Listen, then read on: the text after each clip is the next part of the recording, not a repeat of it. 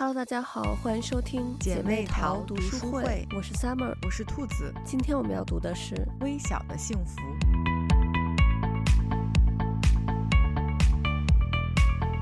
今天我们继续来读阿兰·德波顿的人生学校系列丛书。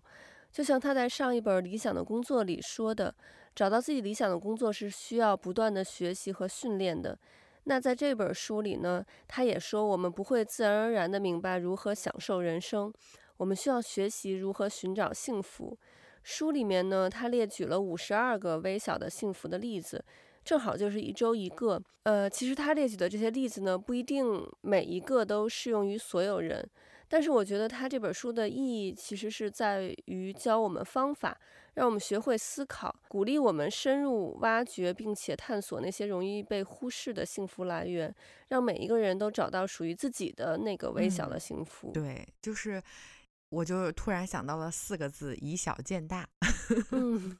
对对，其实我发现这个二八法则真的是适用于生活中的各个方面。嗯，你像。作者说，这个微小的幸福呢，在我们对自己的愿景以及现实生活中，仅占据很小的一部分。他举了一个例子，就是说，呃，当我们被问到，就是你这个假日的美好体验有哪些，我们通常可能不会一下想到，就是比如说凝视浮云的那五分钟，或者说，嗯、呃，机场里安检仪有多好玩。或者说听那个六岁的孩子讲述自己对成年生活的幻想有多好玩，嗯，但他说，如果在我们腿上绑上一个用来测量幸福程度的这个测量仪，它显示的数据会让我们明白，其实微小的幸福才是真正强烈的幸福。就是一般这种旅行意义带来的这种通常意义上的幸福，就比如说在那个旅行的宣传册上被说的那些东西啊，或者是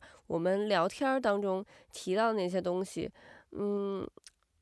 其实并没有那么打动我们，嗯，而且作者说，你像这些微小的幸福呢，它其实是我们唾手可得的，它不需要依赖大量的资源，不罕见也不特殊，也不要求我们对现有的生活做出重大费力的调整。但是呢，它阻碍我们获得这个幸福的原因很简单，呃，就是因为我们没有足够重视它，没有人鼓励我们去注意它，也没有人提醒我们它具有的价值。是，就是，就是可能是一些我们司空见惯了的东西，但其实它往往能给我们带来了很大的一个幸福感，甚至是它其实给我们带来幸福感了，嗯，但是我们自己却并没有意识到。嗯，对，没错。像就是你在生活中有什么就是让你感觉到那种幸福感的小瞬间吗？嗯，就比如说有时候下班，然后。一走出那个楼，然后突然看到天空，就是有那个晚霞，嗯，然后就很漂亮，就那一瞬间，我就会觉得啊，好美啊！然后就是那一刻就觉得，好像就是一下子就疏散了很多一天工作下来那个疲疲惫，嗯，就是好像突然我就切换到了另外一个世界里一样，就已经可以远离白天工作的一些事情，然后就那一刻就觉得哇，就。很美，然后就是下一秒就是要掏出手机来拍 照，嗯、所以我就觉得其实拍照挺好的，就是对我来说，我觉得这一点很重要，就是我非常喜欢拍照，就是记录所有的东西，就比如我看到一个啊这个东西很可爱，然后我就拍一下，嗯、然后路过的时候可能看到哎这个开的花儿也挺美的，可能也不知道它是什么花儿，然后就拍一张。然后有时候翻相册，就是忽然无意间又翻到这个照片，然后会忽然想起来当时的情景和心情，嗯，就是就是我觉得这种感觉是非常非常好的，对，所以我就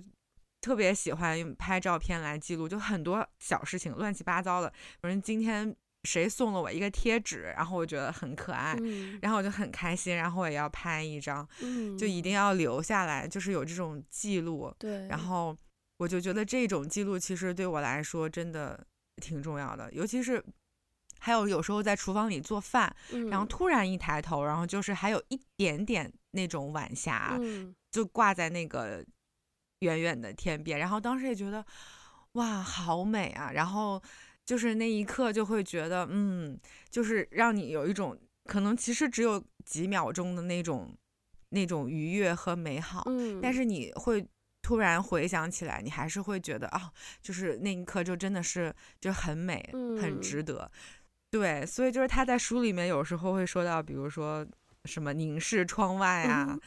呃，就是清晨的早上啊，或者是深夜的时候，就是你肯定是会有一刻，哪怕只有几秒钟，但他在那一刻是打动你的。嗯，我觉得就那个瞬间其实是很难能可贵的。嗯，对，你刚刚这个让我想起，就是现在手机它不是就有的时候你在那个屏保的状态下。然后那个往左一滑，它就会随机出来你之前的那个拍过的一些照片嘛。对对对，嗯，我觉得那个就是你这么一说，就让我想到它那个就会出来，可能你不知道是你，比如说一年前，或者是几个月前，嗯、或者甚至几年前的某一张照片，就突然出来，然后一下就唤醒了你那个时候的回忆，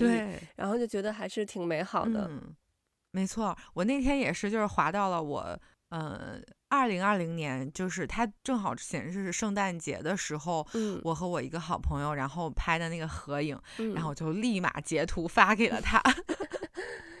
然后我俩就开始回忆当时过圣诞节的情景，就是，嗯，就是，就真的还挺有意思的。对，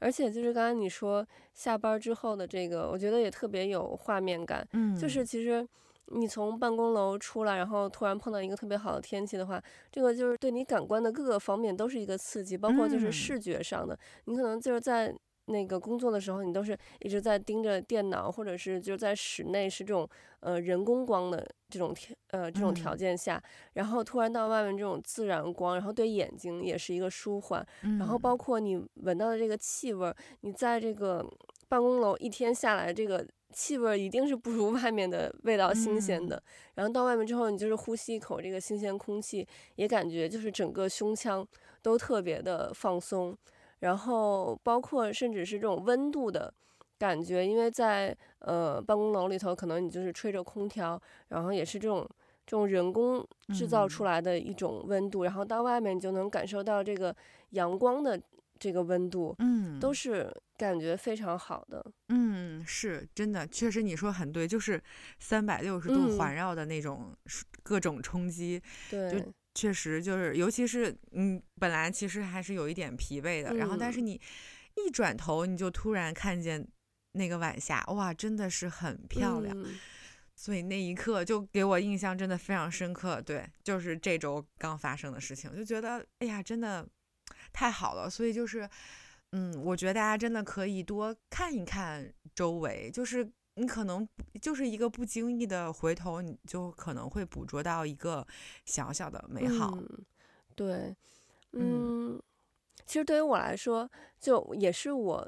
最近就是可能看这本书，平常我我也没有会呃特别留意这方面的事情，嗯、但是这周看了这本书之后，然后我就觉得。有的时候，因为说实话，这边因为人很少，所以大家就是在马路上还都挺礼让的。嗯、就是嗯，比如说呃，到我放学的时候，学校门口也都会停很多车嘛，所以就是原本就是能走呃两边都能都能走车的这种路，就变成了只能有一辆车过去的这个宽度。然后这个时候就是你可能你就会需要等对面的车走过之后，因为两边都停了车了嘛，所以然后他就你在一个就是可能没有停车的那个地方，你稍微在边上等一下，然后等对面的车呃走过之后，然后你再走。然后这边呢就都是会呃你比如说你在。等他的时候，他开过去，他就会跟你伸个手，打个招呼，那个意思就是谢谢你。嗯、然后这个时候你也会跟他伸一个手，然后就是不客气。然后我觉得这个时候就感觉特别特别好，虽然是特别小的事情，包括像我今天在那个路口，它是一个那种丁字路口，嗯、一个丁字路口，然后我是在那个那个丁字的那个竖的那条线上面，嗯、然后呢有一个人是在那个。那个丁字他要往这边拐，但是丁字的横的那条线上有车过去，所以他就他要等那边的车过去，他才能拐过来嘛。嗯、然后我就是要等他拐过去，我才能再 再拐到那个丁字的横的那边。然后所以我对我就要我要等他一会儿，然后他拐过来的时候就跟我跟我照面的时候，然后他也冲我就是挥了一下手，然后我也挺开心的，因为其实我等他，说实话，其实是理所理所应当的，就这个是就是交通法规定的，但是他会因为就说我。呃，因为他的关系等了这么一会儿，然后他会冲我示意一下，然后我也很开心。嗯，就是我觉得这些就是特别小，但是就是能让你幸福感特别特别满足的一个事情。然后可能或者平常，嗯、呃，就是对别人帮一些小忙，然后别人就这种陌生人，然后陌生人也会就是对你感谢一下，然后你就觉得哎呀特别开心。是，我觉得就是这种来自陌生人的善意。其实是会让人心里非常温暖和感动的。就比如说，呃，不认识的人，他这个帮你留了一下电梯，嗯，或者是他先在你的前面先出这个门，然后他会，呃，也就是他的手会多停留一会儿，等你出来，他再把这个门放下。嗯，我觉得很多这种都是，就是会让人心里很暖的。然后，其实我觉得还是很需要多一些这种。嗯，陌生人之间的善意，嗯，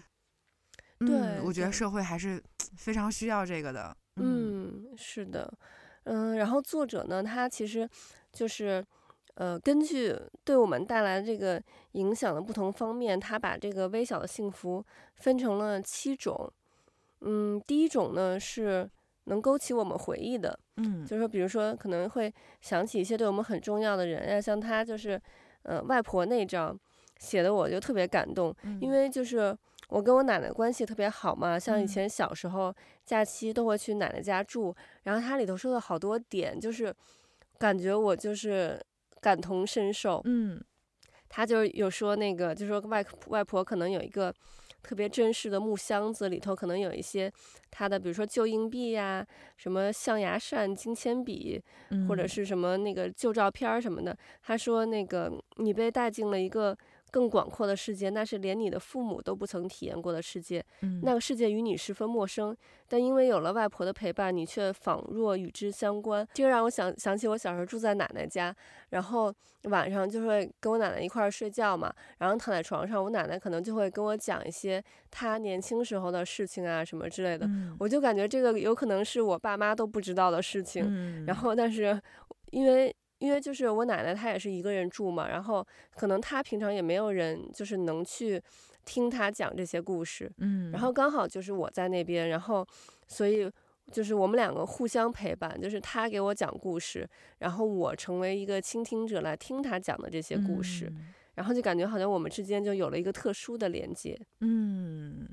嗯，然后包括她这个里面说，就是其实嗯，长久以来。我们都太看重成就了。其实舒舒服服地坐在一个人身边，看着园艺节目，或是在孙辈陪伴下仔仔细细地给花盆里的天竺葵浇水，才是极为重要的事儿。他还说，其实就是可能我们周围的很多人，嗯，都希望我们有各种各样的成就，但是只有外婆，只有她会仅仅希望我们快乐。嗯，像父母都。盼望孩子健康成长，恋人都希望得到对方的理解，友人都渴望一起冒险的旅伴，而外婆什么都不要，只要你的出现。我觉得这个他真的啊，写的写的就是太感人了，每次看到这个我都会泪目。嗯，就是真的就是外婆她她对你没有任何呃，突然想到周杰伦的歌。嗯，是。其实就像他那歌里也说到，其实外婆她不关心你得没得奖，在外婆的眼里就是。你得没得奖，她都会以你为荣。嗯，对对对，就是他那个那一句很好说，他要的是陪伴，而不是六百块。嗯嗯，我觉得就是这个还是很重要。对，你像他这里面其实也说到，说嗯，真的是外婆对于我们这种孙辈的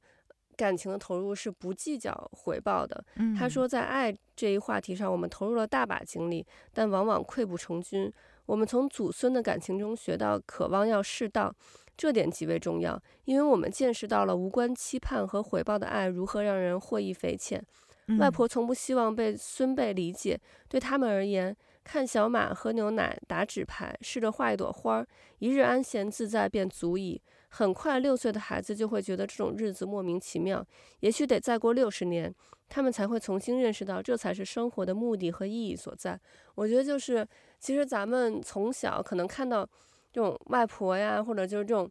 这种祖父祖母辈的人，都是他们老了之后的样子。嗯，我们可能就觉得他们的生活很无聊，每天就是在那儿可能弄弄花花草草，然后可能画个画，写写字。嗯，或者是什么看看报，就觉得哎呀，生活过得好慢，好无聊，一点都不精彩。但是其实我们不知道的是，他们也有年轻的时候。嗯，他们年轻的时候可能过的生活比我们还要精彩，比我们还要刺激，比我们还要爱冒险。然后，但是这些其实他们都经历过了。他们就是正是因为经历过了这些事情，所以到他们到人生的下半场，他们才意识到就是生活的真谛所在。嗯，他们。就是才有时间去做自己真正想做的事情，嗯，然后但是这些事情在我们小的时候是不知道的，嗯，只有我们到了那个年纪才能领悟得到，嗯，对，是这样。但是我觉得他这个就是作者说的这个微笑的幸福，在这里面我觉得体现就是当我们可能到达人生中的某一个点，或者说当我们可能碰到一些事情，会让我们突然想起，哎，当时的外婆。当时的这个，比如奶奶是什么样子的，然后或者想起当时我们的一些互动的那个场景，让我们就是又回忆起了那个时候的那些小小的幸福。嗯，对。然后对于我们现在而言，就是我们现在也能感觉到的幸福。嗯，没错没错，就是彼此陪伴的那一段时光，嗯，留下了很多美好的回忆。对，嗯，其实我刚才想说的就是，因为你提到周杰伦的歌嘛，嗯、就是。嗯，它里面有一张是那个百听不厌的歌，就这个真的是，就对我来说特别深刻，嗯、就是听到一首嗯歌，然后就会想起当时的这个情景，就比如周杰伦，就肯定是学生时代 一定会。就是不可能没有周杰伦，就是一提到他就是、嗯、啊，然后就会八零后、九零后，对，然后就是会回忆，就比如说第一次听他的歌是什么时候？嗯，我听他第一首歌就是那个《心情》，嗯嗯，然后对，然后像就是就真的是你在特定的时间段都是会会有一个有有那个歌手，然后后来我初中的时候又很喜欢那个艾薇儿，嗯，然后当时就就很喜欢他。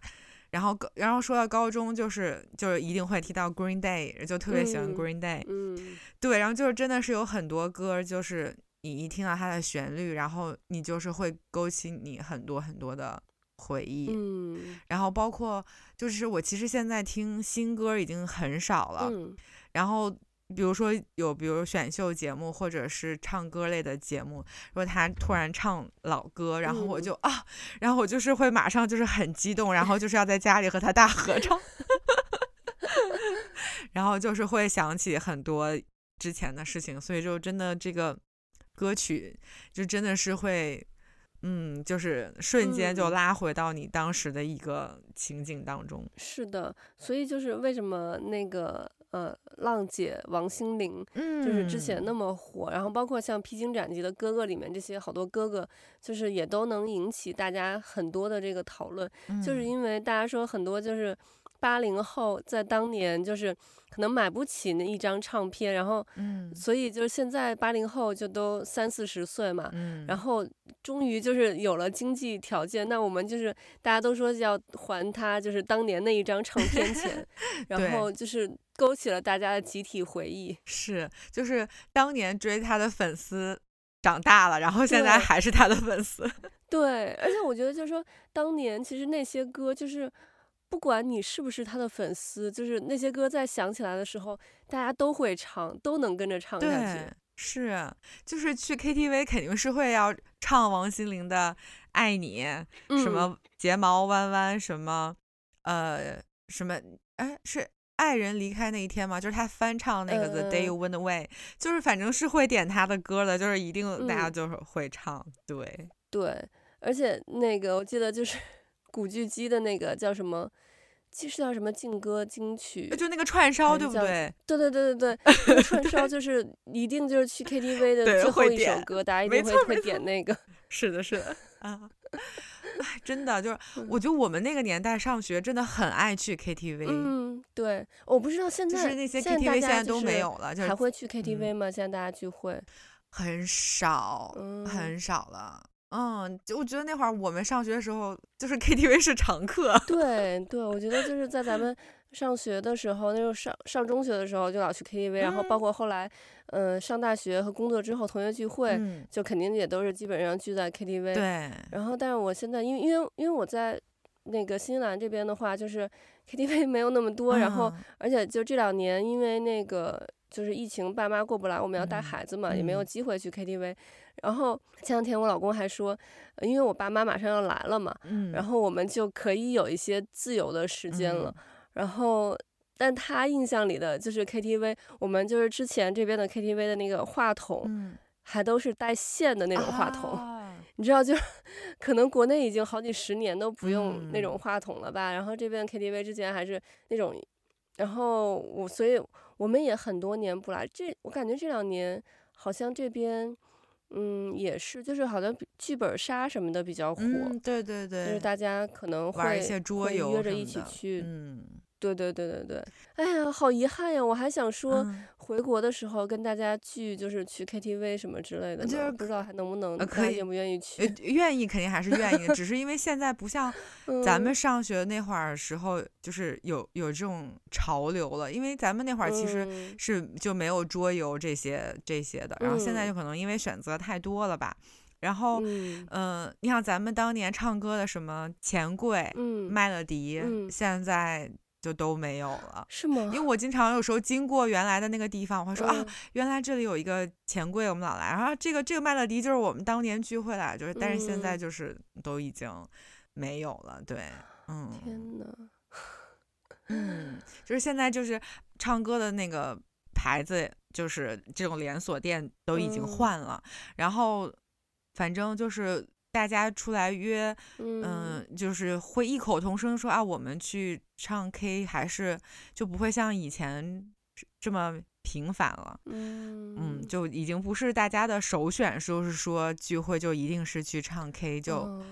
很少了。对，就是因为大家可以选择的就更多。嗯，嗯，我以前就是上学的时候，那个时候大家都会去，就是那种。不是很热门的时间段去 KTV 嘛，就是比较便宜嘛。嗯、对对对。然后，便宜是。上大学的时候，大家还会就是说去那个唱通宵什么之类的。啊、对。然后，当时我就在想，等等我将来工作了，我一定要在就是周五周五的晚上那个时间段是最贵的嘛。嗯。我一定要在周五晚上的那个黄金时段，然后每周都要那个时间去 KTV，然后。把失去的都补回来是吧？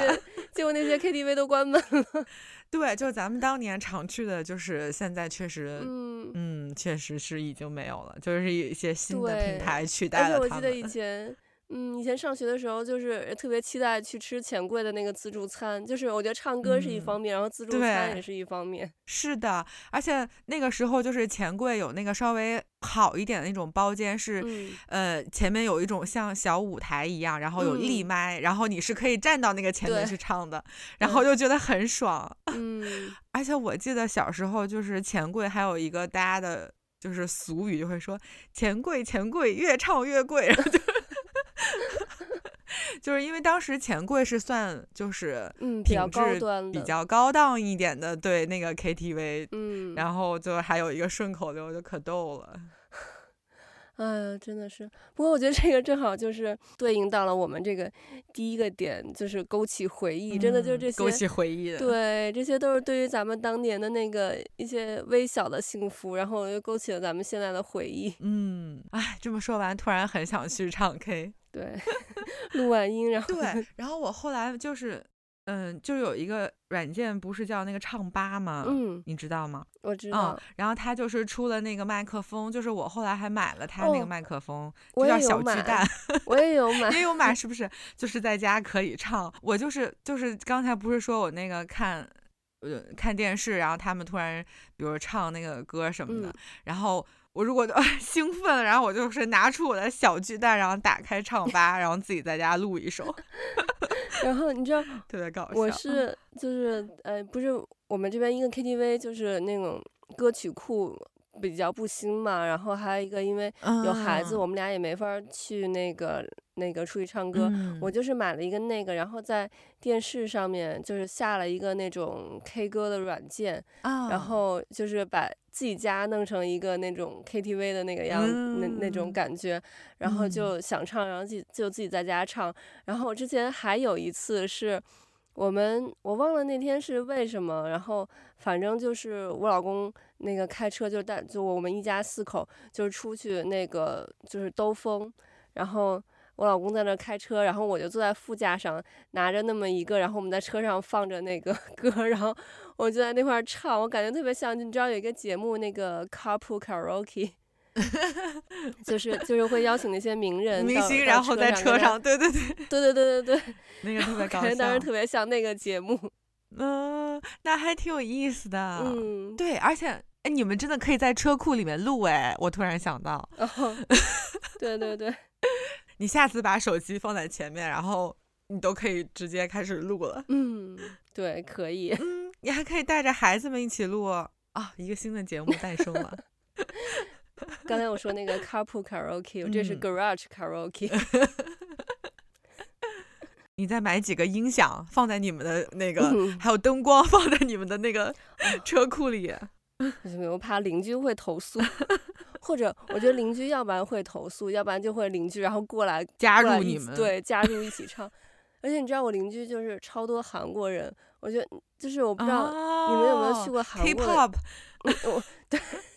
我不知道你们有没有去过韩国的 KTV，就是之前我在国内就在五道口，不是也有一些韩国的 KTV 吗？嗯，嗯，对。我觉得韩国 KTV 特别妙的是，就你进去它是点歌单的那种，嗯，就是一个一个文件夹，然后就特别古老的那种一个文件夹，然后纸打印出来的那那些那些歌，然后你要去输那个编码，嗯，然后才能唱，而且出来的那个 MV 经常都不是。就是你即使唱的是最新的歌，都是那种那个那种韩团的那个歌，嗯、然后 MV 有的时候也不会是他们本身的 MV，然后是那种 风景啊什么之类的，这不就跟咱们八十年代的那个？对对对对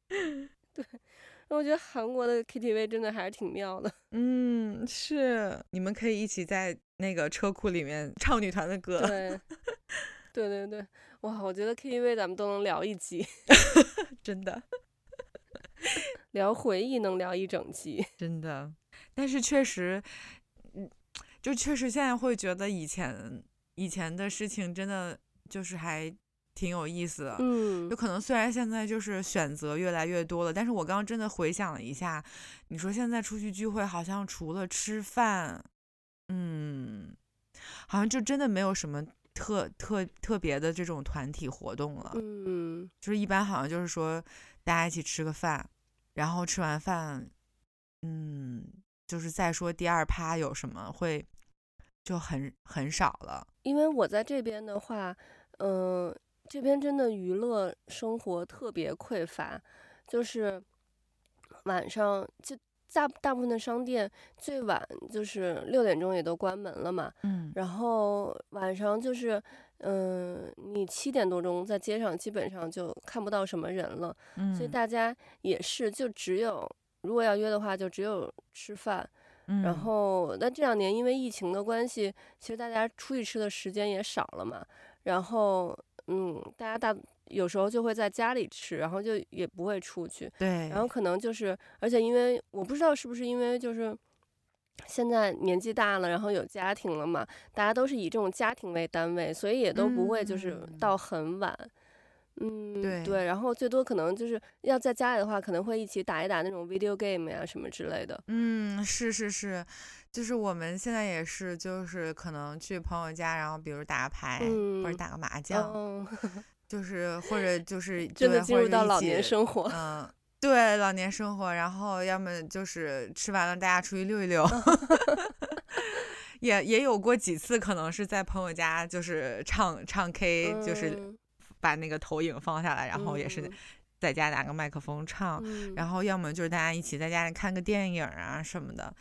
但是就是像咱们那会儿那种上学的时候啊，呼朋引伴，然后就直接冲向 KTV。就是还有包括咱们那会儿其实还挺流行去吃自助的，嗯、就现在其实都不是很流行了。对，咱们那会儿特别流行吃那个披萨自助，你有没有印象？对，好伦哥，比格，嗯，好伦哥，比格，好伦哥，对，几乎每一次同学聚会，应该就是大部分时间都是在这种披萨自助聚的。因为就比较方便嘛，反正就是你你来，然后就交自己的钱，嗯、然后大家就就可以在里面就一直吃一直聊。对，啊，哎呀，咱们真的是岁数大了，